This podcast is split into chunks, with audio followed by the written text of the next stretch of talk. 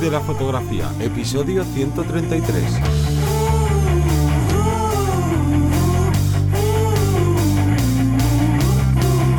Bienvenida al podcast que te enseña a vivir de tu pasión, es decir, vivir de la fotografía, donde semana tras semana encontrarás todo lo que necesitas saber sobre el mundo de la fotografía como negocio, una parte de marketing, de búsqueda de clientes, posicionamiento online, marca personal, cuánto cobrar y un largo, etcétera. Yo soy Teseo Ruiz y conmigo y contigo tenemos a Johnny Gómez. Muy buenas. Hoy queremos hablar de las posibilidades creativas que podemos implementar en nuestros trabajos, no solo para llamar la atención del, del posible cliente, sino también para tener un producto atractivo y también otra parte que es muy importante es recuperar esa, emocionar, ¿no? Recuperar esa parte de pasión con la que queremos expresar esas fotografías y digo, no, no ponerle límites. Pero antes vamos a hacer una llamada a la acción, un call to action. Y es que este podcast forma parte de la academia Vivir de la Fotografía, que la encuentras en vivirdelafotografía.es, donde pues tenemos una academia online que funciona como un Netflix, como un HBO, donde tienes una serie de cursos que se van ampliando semana tras semana y que todo ello por 10 euros al mes. Y te voy a contar lo que va a suceder esta semana y es que empezamos con un nuevo curso muy interesante ya que trata sobre plugins imprescindibles para webs de fotografía o webs ya sea fotógrafos, fotógrafas. Y es que eh, hemos detectado a lo largo de años y sobre todo desde que empezamos este proyecto de vivir de la fotografía que había muchas dudas sobre, oye, quiero hacer esto y sé que hay muchos plugins, pero no sé cuáles son los buenos o cuál es más recomendable, porque muchas veces son muy buenos, pero a lo mejor para nuestro trabajo como fotógrafos o fotógrafas no es el más adecuado, incluso algunos que ni siquiera sabes que existen, pero que te van a venir muy bien. Y también no hay que olvidar la ley RGPD, que es todo esto de la ley de protección de datos y todas estas cosas hay que cumplimentarlas perfectamente en nuestra web. Así que es un, ¿no? A lo largo de 10 lecciones os voy a ir enseñando tanto a descubrir estos plugins que son ideales y todos gratuitos, como a configurarlos, saber utilizarlos, etcétera, etcétera. Y bueno, eh, son, si mal no recuerdo, 14 o 15 plugins los que vamos a ver eh, a lo largo del curso. Así que si tienes una página web, tienes que hacer, eh, vamos, tienes que ver este curso y si no la tienes, estás tardando porque además también tenemos el curso de WordPress, el curso de Gutenberg, el curso de SEO. Bueno, ya, pues claro, ya vamos por 23 cursos y aquí se, ¿no? Se va creando ahí ya una biblioteca de cursos inmensa. Y se me olvidaba que eso es el lunes y el miércoles, pero el viernes seguimos con los viernes de edición y continuamos con los últimos puntos ya del el tercer curso de Capture One que ya sabes que es un software que está genial y que le está comiendo terreno cada día más a, Lightroom, que era la gran bestia intocable durante, durante años. Y ya continuamos con el tema principal, que sería, yo vamos, yo casi lo reduciría, quiero lanzar como una frase que es el por qué mm, nos, volvemos menos creativos, qué nos pasa para perder esa creatividad, que repito que es la que nos mantiene eh, las ganas de hacer fotografía, las ganas de, haber, de querer trabajar de esto, ¿no? Para mí una de las primeras pautas, y yo creo que también afecta a otros trabajos, ¿no? Pero es la repetición, la repetición del mismo trabajo. Una vez que lo haces, sí que es cierto que tienes una zona de confort en la que puedes estar más cómodo y por lo cual te puedes relajar un poco más porque ya lo controlas, pero de ahí a una repetición constante, si yo todos los días estoy ocho horas haciendo lo mismo de forma mecánica, tomando las fotos con los mismos esquemas de iluminación, por ejemplo, haciendo lo mismo, llega un momento que es que no podemos ser creativos, se nos, se nos muere algo por dentro, claro. así. Entonces, tendríamos esa primera parte de, de repetición de trabajos y luego tendríamos también esa alimentar a la bestia, a las redes sociales. También nos pasa que tenemos que seguir unas modas, ser tan estrictos en algunas cosas, crear tanto contenido que no nos da tiempo a regenerarnos. Yo por lo menos lo, noto así. Cuanto más creativo te vuelves a nivel, como, como decíamos, alimentando todos los días eh, las redes, estar ahí pendiente tal, parece que, que luego necesitamos un descanso muy grande para, para recuperar o llega un momento que, que nos bloqueamos. Claro, es que la creatividad hay que entrenarla. Y si al final lo que dices tú, ¿no? la parte de, de, que, oye, pues más o menos todos tus clientes te terminan pidiendo algo muy parecido, pues claro, esa creatividad se, se va. Y encima, en el tiempo, entre comillas, libre que tenemos, pues necesitamos alimentar a esa gran bestia, como bien has dicho, y el, la parte de, bueno, voy a conseguir más likes porque veo que ahora se está haciendo esto, se está haciendo lo otro, y al final, literalmente, terminamos copiando ¿no? Lo que está funcionando y es otro motivo, como bien has dicho, de, de esa falta de creatividad que en un principio puede parecer que no es algo demasiado importante, pero al final entras en un bucle en el que no es que termine no gustándote la fotografía, obviamente, porque prácticamente el 99% es pura pasión, ¿no? Todo, casi toda la gente que entra en este trabajo es muy pasional, pero oye, esa pasión, ese bombear ahí el, el corazón que dices, madre mía, que, que, no, acabo de terminar de trabajar, pero se me, ha olvidado, se me ha ocurrido una cosa y quiero probar esto otro, ¿no? Como que lo vamos perdiendo y como encima es muy paulatinamente y sin darnos cuenta, entramos ahí como en una zona gris, ¿no? Que, que, muchas veces te termina afectando de que, de que incluso puedes ir, no triste, pero no con las primeras energías estas que, que afrontabas en, en, tus primeros trabajos. Entonces es algo que hay que tener, hay que tener cuidado como digo yo, cuando te apetece, o sea, cuando te apetece trabajar, no se convierte en un trabajo. O sea, entiendo que tienes una responsabilidad tal, pero lo bonito que es el, el, querer hacer las cosas, el llegar a casa, el querer ver las fotografías, el querer editarlo lo antes posible porque te hace ilusión, bueno, pues todo eso vamos a intentar eh, recuperarlo a partir de una parte creativa. Sí que es cierto que no todos los trabajos, entre comillas, todas las opciones nos pueden permitir el desmarcarnos a nivel creativo, ahora pondremos varios ejemplos de forma tan radical, pero sí está bien repasarlo y ver en qué proyectos fotográficos sí que podemos jugar con ello. Y luego, como digo, siempre va a haber una parte de nosotros, yo siempre digo que es como el pequeño reducto galo, ¿no? Si lo comparamos con Asterix Obelix, por ejemplo, de esa partecita que tenemos ahí que quiere ser creativa y que el resto, bueno, pues dependiendo de nuestro día a día, de nuestra forma de trabajar, lo estamos limitando. Entonces, las claves para implementar la creatividad en nuestro trabajo o por qué, bueno, más que, claves, eh, ¿por qué lo vamos a hacer? En este caso, tener esa necesidad eh, creativa nos va a permitir bueno, hay varias ramas, vamos a poner, pero sobre todo una diferenciación principalmente frente a un cliente o a diferentes clientes. Tú si eres una, persona más creativa, si das un trabajo con un resultado diferente, incluso la entrega, ahora lo veremos, diferente, eh, de esta forma nos estamos creando una marca personal muy diferente. Ahora vuelvo a decir diferente. Sí, no, y, además aquí eh, puede parecer una obviedad, ¿no? Pero ¿qué necesito para implementar esa creatividad, ¿no? De la que te estamos hablando. Pues lo primero es que tengas necesidad de potenciar tu creatividad, porque ojo, esto no a todo el mundo le afecta de, de, la misma manera. Y a lo mejor estos casos que hemos puesto, los de repetición de trabajos y tal, a ti pues no te están afectando o no necesitas como hacer cosas distintas, oye, perfecto, ¿sabes? Una, una complicación menos. Pero si quieres trabajar tu creatividad, eso, lo que decía antes, te tiene que venir de dentro, te tiene que ¿no? hacer que te hierva la sangre y por tanto eso utilizarlo a tu favor dentro del trabajo, que es como tú bien decías, que si todo el mundo en tu sector o la zona en la que te muevas termina haciendo más o menos los mismos tipos de trabajo y tú gracias a esa ansia de creatividad de ir un paso más allá, no quiere decir que sea mejor ni peor, sino de ofrecer algo distinto, te va a estar dando una de las claves sin duda en cualquier marca personal, que es que resumiéndolo muchísimo, aquí la clave de cualquier éxito no es ser el mejor, porque luego dentro de un mes te puede superar otro, sino la clave es ser diferente. Entonces, esa parte diferenciadora la podemos dar con la creatividad, pero aquí, claro, hay un pero, y es que esto no depende solo de nosotros. Aquí, como también has apuntado hace un ratito, tú puedes ser la persona más creativa del mundo, que si de repente lo que estás haciendo es trabajo para eh, tiendas online donde solo necesitan la típica foto de producto con fondo blanco, pues a lo mejor tus clientes van a ser reticentes a que le hagas algo distinto, porque ellos necesitan eso. Entonces, también tenemos que entender en qué sector nos movemos, porque puede ser que tu cliente, por muy, ¿no? Aunque mejoren muchísimo esas fotografías, te diga, eh, eh, oye, que está chulísimo, pero yo necesito una foto descriptiva, no artística.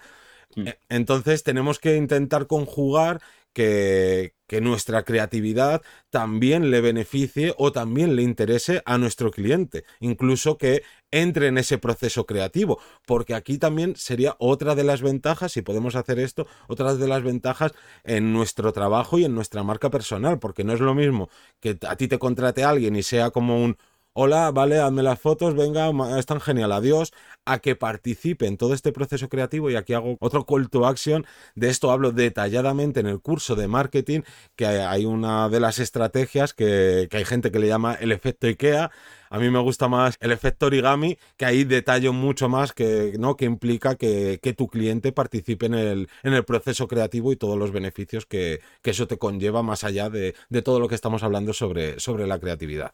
Y yo creo que con eso podemos enlazar con los cuatro siguientes puntos, que sería, eh, para poneros varios ejemplos y que lo veáis más, más claro, sería qué, puedo hacer en esa parte creativa en el previo, que va unido prácticamente a lo que has dicho ahora, eh, durante la sesión, en la edición y en la entrega. Entonces, con el previo, como bien dices tú, está genial tener esa posibilidad de incluir al, cliente en el proceso. ¿Y cómo le podemos incluir en ese proceso? Pues con un archivo de influencias, referencias, bocetos, lluvia de ideas a partir de esas, eh, de un texto, a partir de una imagen, a partir de algo que la persona quiera, quiera mostrar y de esa forma desarrollarlo. Os pongo un ejemplo. Si yo, como bien decías tú, voy a intentar un producto eh, voy a crear ese bodegón o esa escena para poder trabajar con él, pues el cliente me va a decir, pues mira, los colores que me describen son esto, las virtudes del producto es un producto muy resistente, es muy tal cual, a partir de aquí y es de esas lluvia de ideas, de imágenes, vamos a coger varias referencias y al final a lo mejor el producto queda mucho más vistoso que con un fondo blanco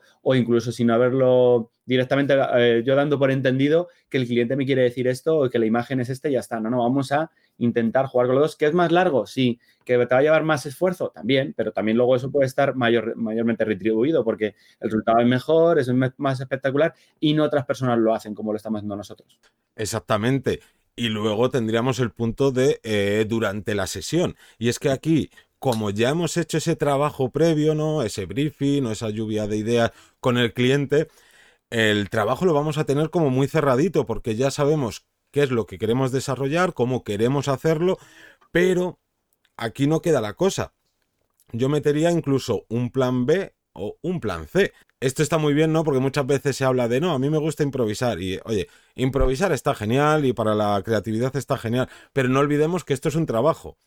Y que si improvisamos demasiado y sale mal la cosa, pues mm, recuperar un cliente descontento, digamos que es casi imposible o te va a costar muchísimo. Entonces, tú tienes que tener todo esto bien detallado, ¿no? Bien pensado cómo lo vas a hacer, pero ojo, también coger y decir, vale, mi cliente no me ha dejado ser tan creativo como, ¿no? En, estas reuniones a lo mejor previas, no me ha dejado ser tan creativo, pero aún así me voy a guardar como un as en la manga y cuando estemos allí le voy a decir, oye, déjame que haga esta pequeña prueba, que te voy a hacer aquí un pequeño adelanto tal, y a lo mejor in situ, pues coge y dice, oye, pues es que es mucho mejor, porque claro, una cosa es la, ¿no? Lo, lo verbal o que le enseñemos ejemplos de otros trabajos, pero que no sean eh, al final de cuentas, claro, son de otros trabajos que no son el suyo, pero a lo mejor cuando lo ve implementado en su, ¿no? En, iba a repetir otra vez, en, su resultado, perdón, en resultado, pues ahí va a decir, oye, esto está genial. Y también es otra manera como de ganarte al cliente, de dar ese plus que no están dando otros compañeros, otras compañeras, y sobre todo porque cuanto más lo tengas todo estructurado, más rápido vas a poder conseguir ese resultado final y si tienes tiempo, oye, pues puedes hacer algo eh, distinto, ¿no? Aunque incluso a mí me ha pasado en algún trabajo de, mira, yo sé que quiere esto, esto, esto y esto, se lo hago y luego en el ratito que me sobra dentro de lo que, ¿no? De lo contratado, pues hago lo que me dé la gana. Que luego no lo quiere, pues oye, pues a lo mejor no lo quiere, pero tiene ese extra y yo me lo he pasado mucho mejor que haciendo a lo mejor las fotos clásicas que, que me estaba pidiendo. Claro, es que supera las, expectativas. A mí me pasado más de una vez y os pongo, por ejemplo, un ejemplo aquí más práctico de hacer las típicas fotografías eh, de, empresa o de LinkedIn a cada uno de los de los trabajadores de una pequeña empresa y vale, entonces las fotografías en el despacho, todo correcto, tal. Pero claro, de repente dices, oye, ¿y si os coloco en esta zona que justo la ventana da el reflejo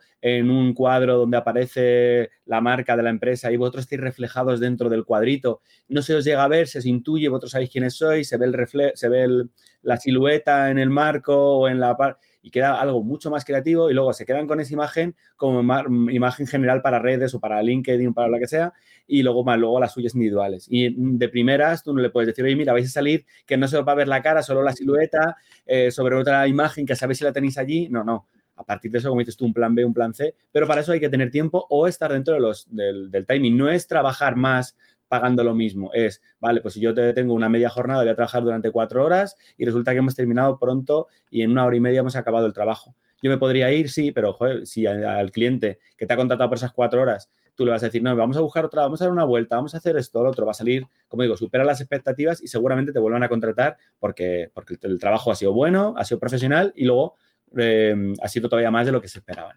Claro. Entonces, eh, eso sería por la parte de la propia, durante la sesión o durante, durante el trabajo. En la parte de edición, ya cuando estamos en casa y queremos eh, trabajarlo, tenemos muchas más posibilidades. Al fin y al cabo, la edición pues está un poco sujeta al nivel que tengamos con el software. Ojo, porque estoy seguro que más de una y más de uno que nos estaréis escuchando o viendo, pues diréis, uff, edición, uff.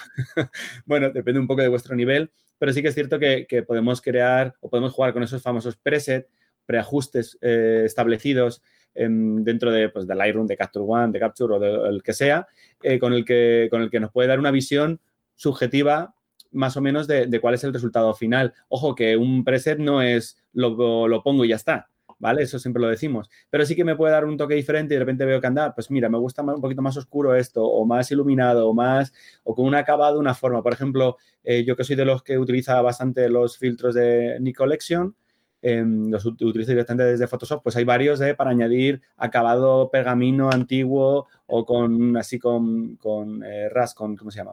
Con impurezas. Sí. sí. Y, bueno, pues juegas con eso, en una fotografía puede quedar mejor, peor, puedes añadir un extra con ello y de esta forma te sales un poco a lo mejor de lo habitual y le das un toque diferente. Entonces, la edición nos da un extra bastante grande, siempre y cuando tengamos cierto nivel o podamos automatizar, como hemos dicho. Claro, aquí es que es eso, en cuanto al revelado y edición, es algo infinito y pues hay gente que se puede tirar tres meses trabajando únicamente con una fotografía. Obviamente no vamos a incluir esto aquí porque nadie va a estar dispuesto a pagarte 35 mm, horas de edición. Exactamente. Entonces hay que jugar un poco con esa libertad creativa que puedas necesitar o le hayas hablado a, tu cliente, pero siempre dentro de, lo que hemos hablado antes, de que no te salgas del tiempo presupuestado a la, a la hora de la edición, pero dentro de eso y dentro de que lo quiera y le guste a tu cliente, oye, pues experimenta, juega con los colores, pero bueno, aquí es que es un mundo eterno.